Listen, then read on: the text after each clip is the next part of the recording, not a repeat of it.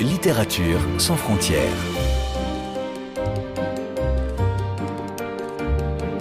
Catherine Fruchon-Toussaint. Fanny Renard.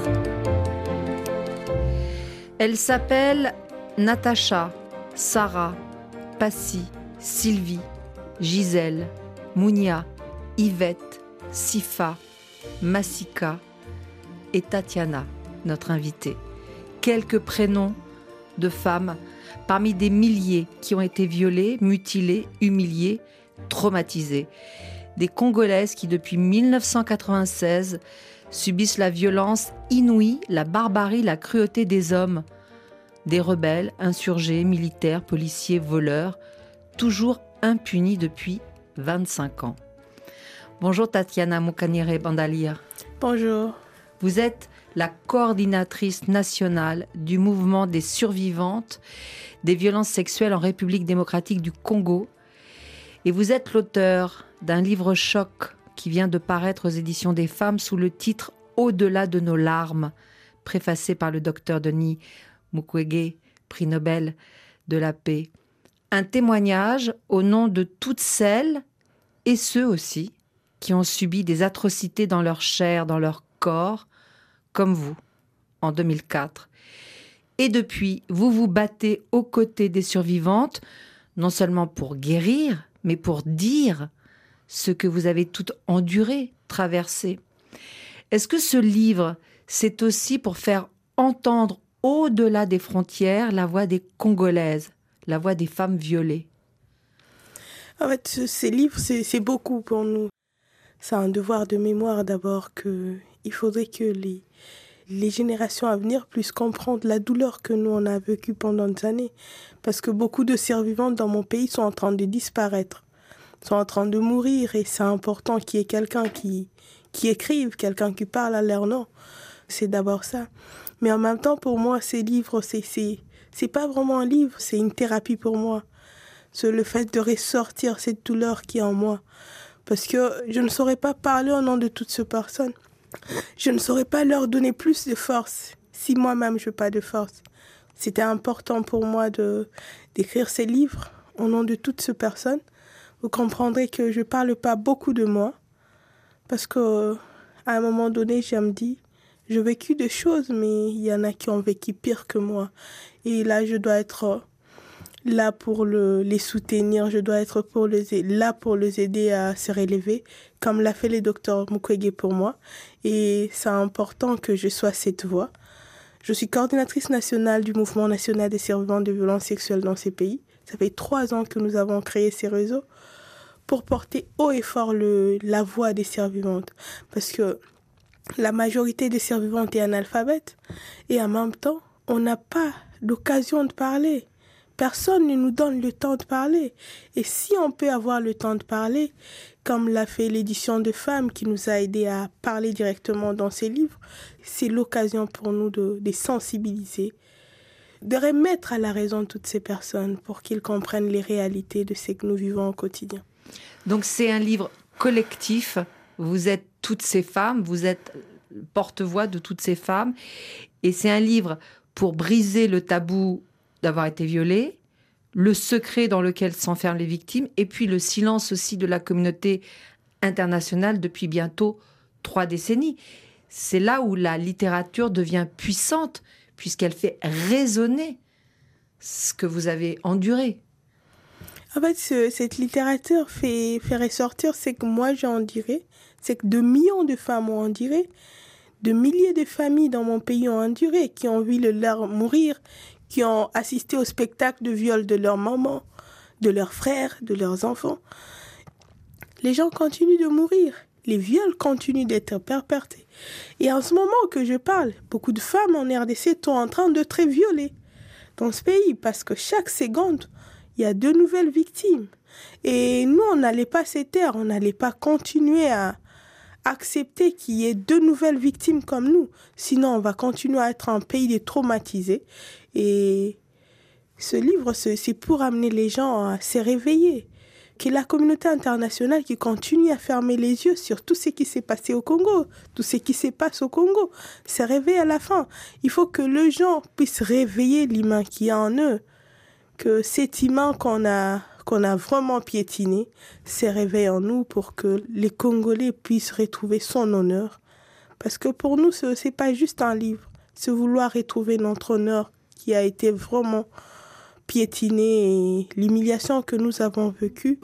Nous voudrions qu'un jour, on puisse nous voir comme des personnes normales, oui, et aller de l'avant.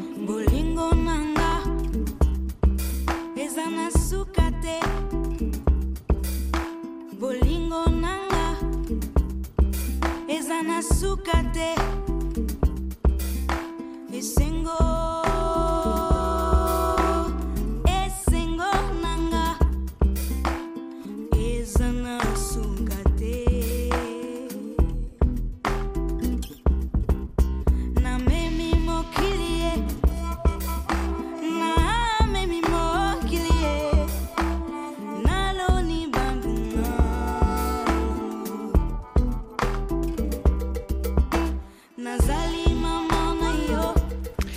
Le cauchemar commence en 1996, euh, dites-vous, quand la RDC s'appelait encore le Zaïre et que la guerre euh, qui a éclaté dans le pays voisin, le Rwanda, deux ans plus tôt, commence à se propager.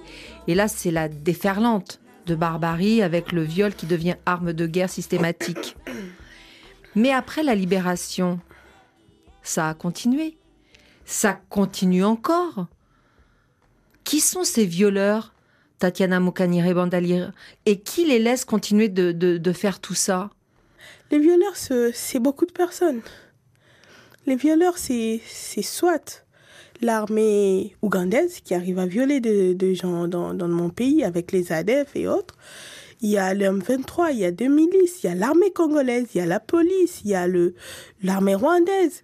En fait, on arrive à mélanger beaucoup l'armée angolaise et tout. Le Congo, en fait, il, il est détruit de partout. Mais en même temps, le violeur, c'est pas seulement cette personne qui a violé cette femme. C'est toutes ces personnes qui regardent sans rien faire. C'est cette communauté internationale qui regarde sans rien faire. C'est nos politiques qui contribuent à la destruction de notre peuple. Tout ça, ce, ce sont ces violeurs-là. En fait, à un moment donné, on dirait que le viol a été un héritage dans mon pays parce que un jeune garçon qui, depuis qu'il est né, ne connaît que la guerre, ne connaît que la destruction. Il va arriver à violer sa propre mère. Et tout ça, c'est les conséquences de ces guerres, parce que ces enfants ici de ces viols ont été maltraités, ils ont été rejetés. Et à la fin, c'est une vengeance pour eux. On les enrôle dans de, dans de milices, dans des... En fait, ils arrivent à faire des choses que, eux-mêmes, à un moment donné, ils ne savent plus s'ils rêvent ou s'ils existent toujours, s'ils sont humains. C'est un cycle infernal. Et effectivement, ce sont entre autres les enfants soldats dont vous parlez qui ont été enrôlés euh, il y a 20 ans et qui aujourd'hui sont adultes et continuent de perpétuer euh, soit ce dont ils ont été témoins, soit ce qu'on leur a appris à faire euh, quand ils étaient enfants. Donc il y a un cycle à briser, n'est-ce pas? Oui. Sachant que personne n'est épargné. C'est ça qui est terrifiant. C'est ce que vous écrivez, euh, page 62. Certaines personnes pensent que le viol ne concerne qu'une catégorie de personnes. Mais ça ne choisit pas que l'on soit belle ou non, mineur, majeur, intellectuel, riche ou pauvre. C'est seulement que l'on a été au mauvais endroit au mauvais moment. Oui, malheureusement. Et, vous aussi, un jour, vous avez été au mauvais endroit, au mauvais moment, n'est-ce pas C'était en 2004. Vous aviez quel âge? J'avais 19 ans à l'époque, je pense. Et j'étais juste au mauvais endroit, au mauvais moment, parce que je, ne quittais que l'université pour aller me trouver un endroit plus sécurisé. Et je suis tombée dans, dans ces traumatismes, au fait, qui, qui n'a pas de nom. Et Beaucoup de gens se disaient au tout début que c'était juste les femmes qui n'étaient pas instruites, qui tombaient dans, dans les violences sexuelles. Mais à un moment donné, on s'est rendu compte que c'était partout. Et au tout début, ça a commencé par l'Est du pays, mais aujourd'hui, tout le pays est en train d'être englouti par ces violations. Et chaque jour quand je me réveille, je me dis, est-ce que les politiques congolais, ils s'imaginent combien de fois nous nous souffrons Parce que ça, ce n'est jamais arrivé dans leur propre famille qu'ils pensent que c'est quelque chose de, normal, c'est quelque chose de, facile à porter. Imaginez-vous un homme avec tout ce qu'on a comme coutume, qu'on utilise comme matelas pour violer sa propre femme. C'est une destruction qui, qui va au-delà de, de tout. Et ça, c'est casser les liens sociaux, c'est casser l'humanité qui y a dans toutes ces personnes. À tout prix, ils voudront un jour se venger contre quelqu'un. Et ça, ça devient un cercle infernal où tout le monde a besoin de faire du mal à tout le monde. Pourtant, le Congolais n'est pas quelqu'un de, de mauvais. C'est quelqu'un de bien. Mais la guerre est venue détruire. Et malheureusement, derrière tout ça, il n'y a pas vraiment de vérité qui est dit. On ne sait pas d'où ça vient et pourquoi.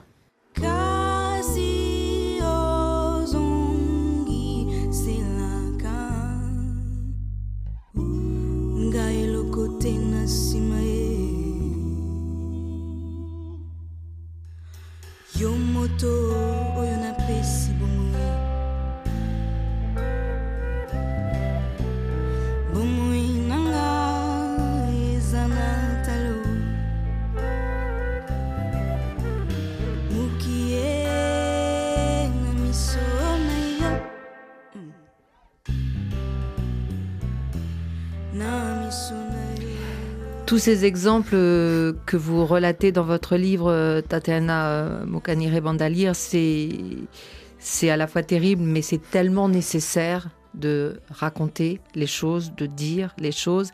Et en même temps, il faut reconnaître que beaucoup de femmes se taisent. Elles n'osent pas dire leur souffrance physique, psychologique et sociale, en effet. Qu'est-ce qui vous, vous a donné la force de vous rendre à l'hôpital Panzi que le docteur euh, Mukwege a fondé à Bukavu en 1999 en fait, ce, qui m'a amené à aller voir le docteur Mukwege, c'était d'abord le, soutien de ma famille. Ma famille qui était là pour, pour m'aider à, aller voir le médecin après tout ce que j'ai eu comme complications après le viol. Et sincèrement, il a été là. Je, détestais les hommes pendant plusieurs années et il m'a montré à quel point il y avait des hommes bien encore sur cette terre qui pouvaient aider sans pour autant rien recevoir en retour, qui, qui avaient cet amour du prochain. Et ça m'a donné le courage de continuer et, de revivre.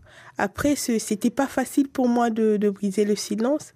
Si je passais plusieurs années, je, je suis passée par beaucoup de choses.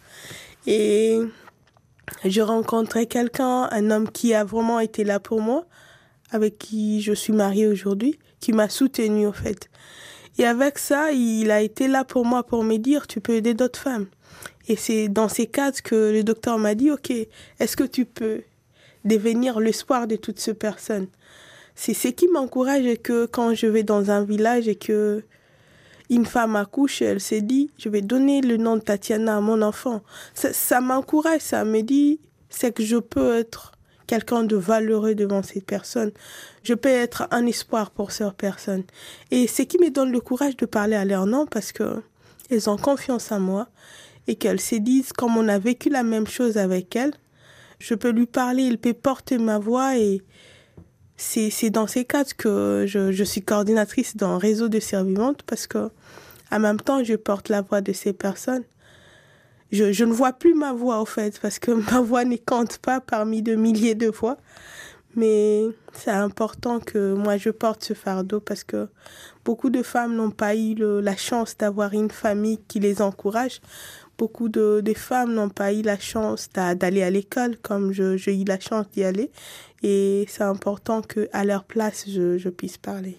Oui, parce que il faut dire à quel point c'est une peine multiple euh, que vous endurez quand on est violé.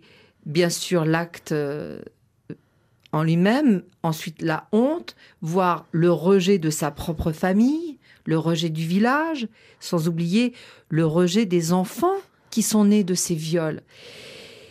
Vous êtes là, vous, Tatiana, pour affirmer que ce n'est pas une malédiction et que ce n'est pas un héritage forcé En fait, je, suis là pour dire que il y a toujours un choix. Le violeur ne n'est pas obligé de faire ça. Il a fait un choix de le faire. Et nous, en tant que ses victimes, nous avons le choix de nous relever. Parce que je toujours dis que la meilleure vengeance, c'est se relever et se mettre debout. C'est la meilleure des vengeances. En fait, parce que quand le, le violeur t'a détruit, en fait, il s'est dit, je donne l'exemple, je veux partir des exemples. Une dame qui a été ligotée pendant deux mois sur un arbre et qui a été tout le jour violée par plus de six hommes. Tout le jour de sa vie. Et elle est laissée morte pour morte sur cet arbre. En fait, le violeur, ils savent que celle-là, elle est morte. Mais au fond de ces désespoirs-là, cette femme s'est dit, je veux me réveiller. Je des enfants. Pour ces enfants, je veux m'élever. Je vais continuer. Et là, ce fardeau de la honte, mais en même temps, elle veut changer l'humanité. Elle veut donner plus d'espoir à ses enfants. Elle veut sécuriser ses enfants. Parce que si elle se réveille là-bas, c'est juste pour que cela n'arrive pas à ses enfants. Pour que soit le bouclier pour ses enfants. Et ça, c'est ça la mère, en fait. En même temps, les enfants que nous avons sont les conséquences à vie de, ces violences. On a eu ces enfants et quand tu le vois, ça te rappelle, en fait, tout ce que tu as pu avoir comme humiliation. Mais en même temps, ce sont les enfants. Beaucoup d'entre nous ne pourront jamais avoir d'enfants après leur viol. Beaucoup d'entre nous ont pu avorter parce qu'elles n'en pouvaient plus, clandestinement encore. Et elles se disent toujours, tous ces enfants du monde sont nos enfants. Et pour eux, on va se battre. Et je me dis que la personne la plus humaine de ces mondes, c'est la femme. Parce qu'elle a un pouvoir puissant et elle sait pardonner, elle sait accepter, elle sait aider tout le monde. Parce que nous sommes les mamans, en même temps, nous sommes les mères de ces bourreaux. Nous sommes les femmes de ces bourreaux. Nous sommes l'humanité, hein, en fait. Et c'est important que nous nous battions pour eux aussi, pour qu'ils changent pour qu'ils payent un jour de leurs actes parce que on apprend en payant par la justice. Bien sûr qu'il faut qu'ils payent. Où on en est aujourd'hui de la justice avec la plupart des victimes qui souvent n'osent pas porter plainte. Donc comment faire pour avoir justice, se rendre justice? En fait, il y a deux cas de justice dans, dans ces cas que moi je, propose toujours. C'est les cas d'une justice transitionnelle où on peut avoir de, des réparations administratives pour ces personnes qui, après 25 ans, après 15 ans, je n'ai pas de preuves pour aller en justice. Quand une femme a été violée au fin fond de, de la et que elle doit faire un mois à pied pour aller à l'hôpital, comment elle aura de preuves? Elle peut soit mourir sur cette route, soit être encore violée de nouveau, et après 25 ans, on n'a pas de preuves. Mais il faut que les vérités soient dites. Il faut que l'on reconnaisse nos bourreaux. Et malheureusement, ce qui nous choque, et à tout moment, on va vous dire, ce sont des personnes non identifiées. Mais nous, en tant que victimes, en tant que survivantes, nous connaissons nos bourreaux. Nous connaissons d'où ils viennent.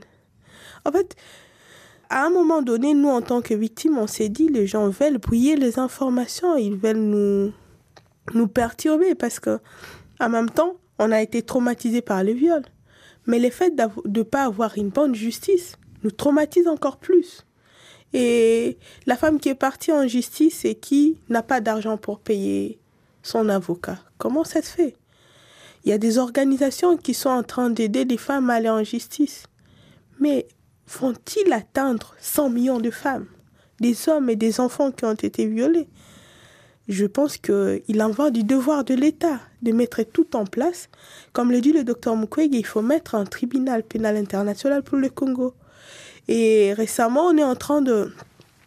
Le gouvernement est en train de bouger pour mettre la justice transitionnelle et les fonds nationaux de réparation pour les victimes. Mais c'est pas assez. Il faut le vérité il faut une garantie de non-répétition parce que les personnes qui sont aujourd'hui à la manette, ils ont trempé ça dans toutes ces atrocités. Et comment? La question que nous on se pose est que on peut tout mettre en œuvre. Mais comment ton bourreau va va-t-il être en même temps ton juge ou la personne qui te donne des réparations? Ça, c'est des l'humiliation pour les survivantes. Ça, c'est des l'humiliation pour le victime. Autant mieux ne pas avoir de réparation que d'avoir des réparations d'humiliation ou de honte. Donc il y a encore euh, un long chemin à parcourir. D'abord euh, pour que les femmes puissent porter plainte et ensuite aller en justice et que les bourreaux soient jugés à, par euh, effectivement un tribunal impartial. En fait, il y a, y a, des avancées. Bien sûr qu'il y en a qui sont partis en justice. Par exemple, il y a le cas d'une communauté qui a été violée par le, les gardes présidentiels. C'est un village qu'on appelle Minova qui est à côté de Goma. En fait, il y a eu un procès il y a plus de dix ans. Les femmes n'ont jamais obtenu réparation. C'est une organisation, le Global Savava Fund, avec le soutien de Dr Mukwege, qui est venu donner des réparations à ces femmes. Vous comprenez que même si elles vont en justice, elles ont peur en même temps des représailles. Parce que ce qui est bizarre est que quand il y a un viol de masse dans ces sens, ce sont les soldats de rang qui sont mis en prison. Mais qu'en est-il des commanditaires de ces atrocités? Ce sont eux les hauts gradés de l'armée aujourd'hui. Ce sont eux le politique aujourd'hui. Et pour nous, on a besoin que, avant de donner de postes à ces personnes, on puisse voir dans quoi ils sont passés. S'ils sont passés par des rébellions, s'ils sont passés par de milices, on tant mieux ne pas leur donner des places parce qu'ils vont continuer à détruire cette communauté. Donc vous ne pouvez compter que sur vous-même, vous les femmes. En fait, nous comptons sur nous-mêmes, mais en même temps, nous comptons sur euh, la bonne volonté, la bonne foi de la population congolaise. Parce qu'aujourd'hui, certaines familles sont en train de comprendre. Certains jeunes sont en train de comprendre. Et si toute la population se met ensemble pour, euh, pour se sécuriser soi-même, pour se, se prendre en charge, c'est très important. Aujourd'hui, on a un président, il montre sa bonne volonté. Mais pour moi, la bonne volonté ne suffit pas après 15 ans, après 25 ans. Il faut vraiment des actes concrets.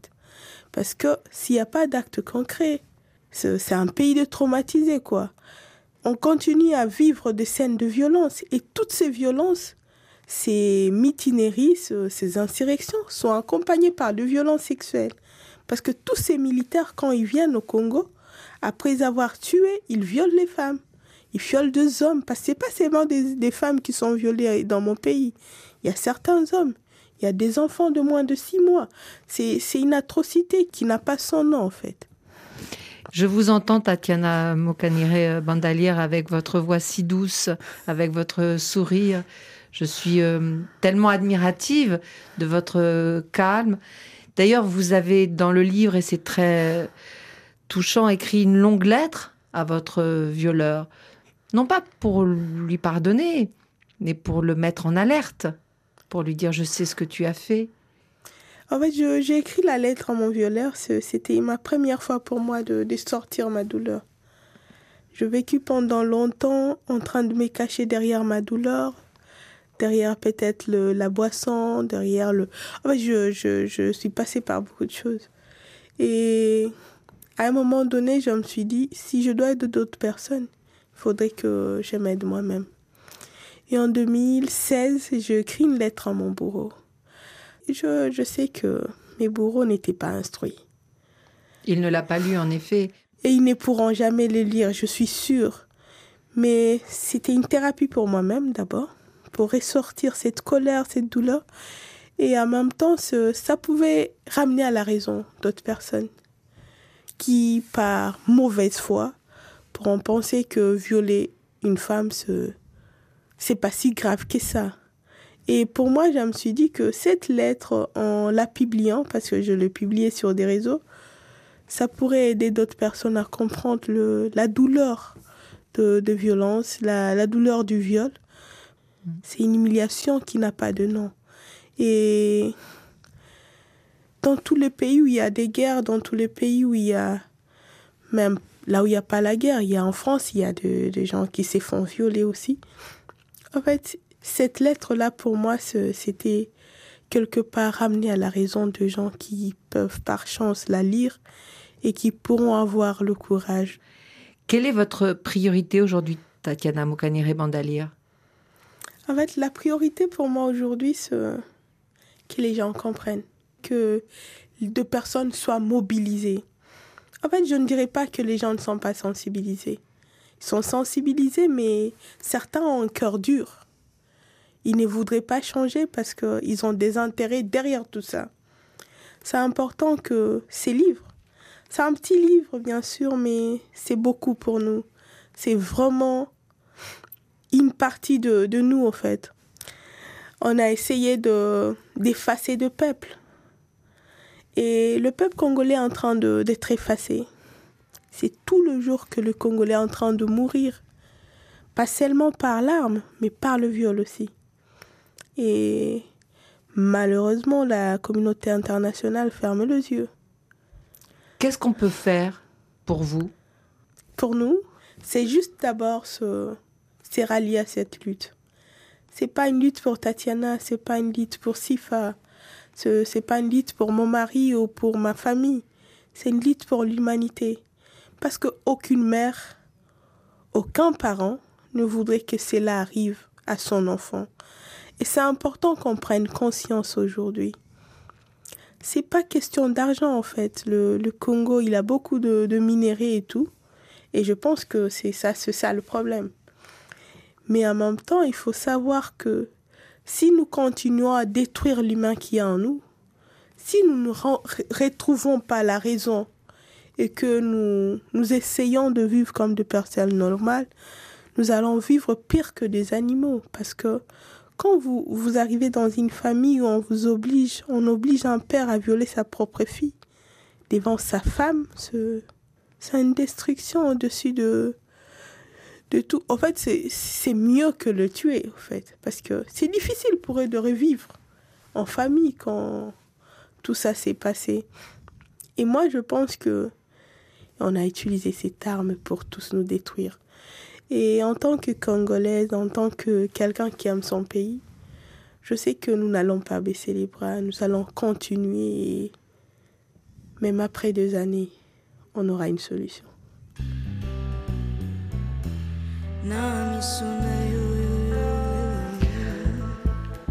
Je l'espère tellement de tout cœur et je vous entends et j'ai envie de finir notre entretien sur ce message d'espoir que bien sûr ça va, ça va finir. Et nous, modestement, on vous lit, on partage votre parole et, euh, et on pense à vous tous les jours très fort. Et on vous remercie infiniment d'avoir eu le courage d'écrire ces atrocités parce qu'elles doivent être dites, elles doivent être connu dans le monde entier. Et c'est aussi le pouvoir de la littérature et, de l'édition. Donc je rappelle le, titre de votre témoignage, Au-delà de nos larmes, préfacé par le docteur Denis Mukwege, prix Nobel de la paix, je le disais. Un livre de Tatiana Mokanire Bandalir, publié aux éditions des femmes. Merci infiniment. Merci beaucoup.